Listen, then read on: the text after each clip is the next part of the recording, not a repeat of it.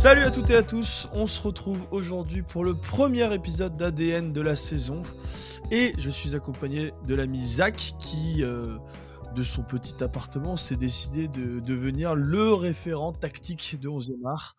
Donc Zach, de quoi tu vas nous parler aujourd'hui? C'est ça, Val. Écoute, un peu de tactique pour changer, je, trouve que ça peut pas faire de mal.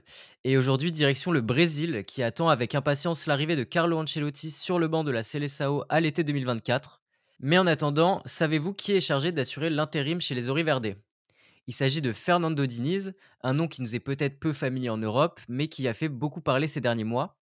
L'entraîneur de 49 ans a connu une carrière modeste de joueur, avant d'enchaîner les expériences à la tête de plusieurs clubs brésiliens, entre autres l'Atlético Paranense, Sao Paulo, Santos, Basco de Gama, pour enfin arriver sur le banc de Fluminense en avril 2022, où il entraîne des vieux briscards comme Marcelo ou Felipe Melo.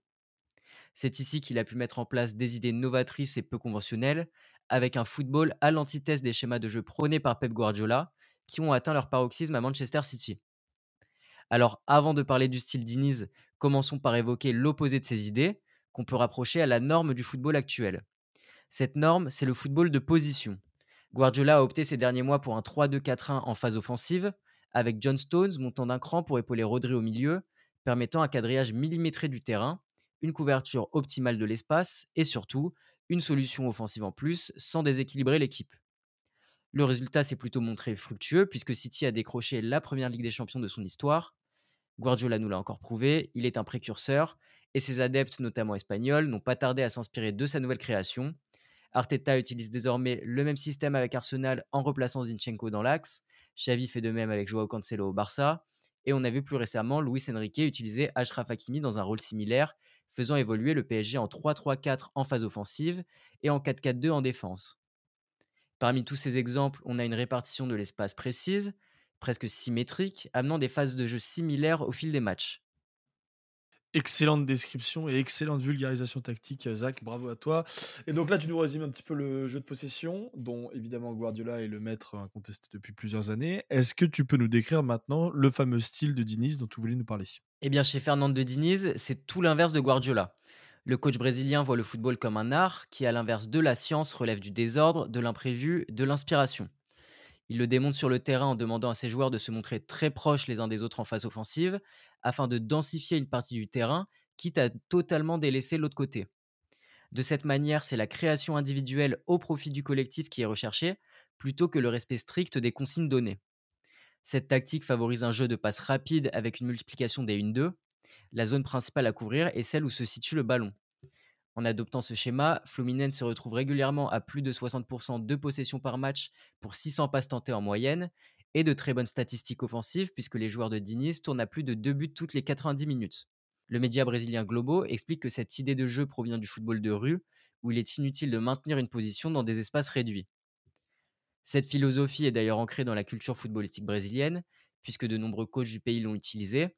Et l'exemple le plus marquant reste l'équipe du Brésil au Mondial 82 décrite comme l'une des plus fortes équipes à ne pas avoir remporté le trophée. Et qu'est-ce qui a fait sa légende? Un quatuor très rapproché au milieu de terrain, avec Zico, Falcao, Socrates et Cerezo sans cesse en mobilité, capable de déséquilibrer facilement les défenses adverses. Un petit name dropping qui fera plaisir à certains de nos auditeurs, je suppose. Euh, toi, tu parlais justement des, excellentes stats offensives et, de possession, notamment de Fluminense. Euh, est-ce que du coup, c'est un style de jeu qui s'avère payant au niveau des résultats?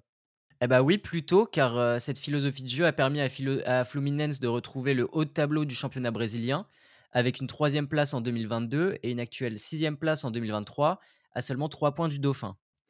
Une renaissance pour un club souvent embourbé dans le milieu de tableau ces dix dernières années. Le jeu pratiqué par Diniz et ses joueurs les a surtout menés loin en Copa Libertadores, dans laquelle ils disputeront leur demi-finale retour cette nuit à 2h30 pour les plus curieux ou les insomniaques, face à l'International contre qui ils ont concédé le nul chez eux à l'aller. Pour revenir au schéma tactique de Fernando Diniz, il a tellement marqué au Brésil qu'on lui a attribué le nom de jeu appositionnel. Mais ce n'est pas le seul nom utilisé. On parle également de jeu fonctionnel, relationnel ou même de relationnisme. S'il n'est pas le seul entraîneur à préconiser un jeu de la sorte, Diniz reste celui qui l'a poussé à son paroxysme. En Europe, plusieurs grands entraîneurs sont adeptes de ce style de jeu, au détriment du jeu de position. Ce fut le cas du Napoli de Luciano Spalletti la saison dernière, qui a soulevé le Scudetto, de Roberto De Zerbi ou du futur sélectionneur de la Seleção, Carlo Ancelotti. Au Real, l'Italien disposait de joueurs compatibles à ce style de jeu, et notamment Karim Benzema. Le Français avait la faculté de décrocher ou de se rapprocher de l'aile gauche aux côtés de Vinicius et Tony Kroos pour former un triangle et aider à son bloc et aider son bloc à monter progressivement par la multiplication de passes dans les petits espaces. Ouais, donc c'est pas un hasard si Diniz assure l'intérim avant l'arrivée d'Ancelotti du coup. Oui, c'est ça, on peut dire que le plan de la fédération brésilienne est bien ficelé, avec un Diniz qui mettra en place des idées pouvant être prises par la suite par Ancelotti, même si le style d'Ancelotti ne sera pas aussi extrême que celui de Diniz. Ça reste une rupture importante avec la stratégie de la fédération brésilienne ces dernières années, puisque l'ancien sélectionneur Tite était plutôt un fervent du jeu positionnel. Les premiers matchs de Diniz face à la Bolivie et au Pérou ont d'ailleurs montré qu'un temps d'adaptation serait nécessaire aux joueurs, habitués dans l'ensemble au jeu de position dans leur club européen.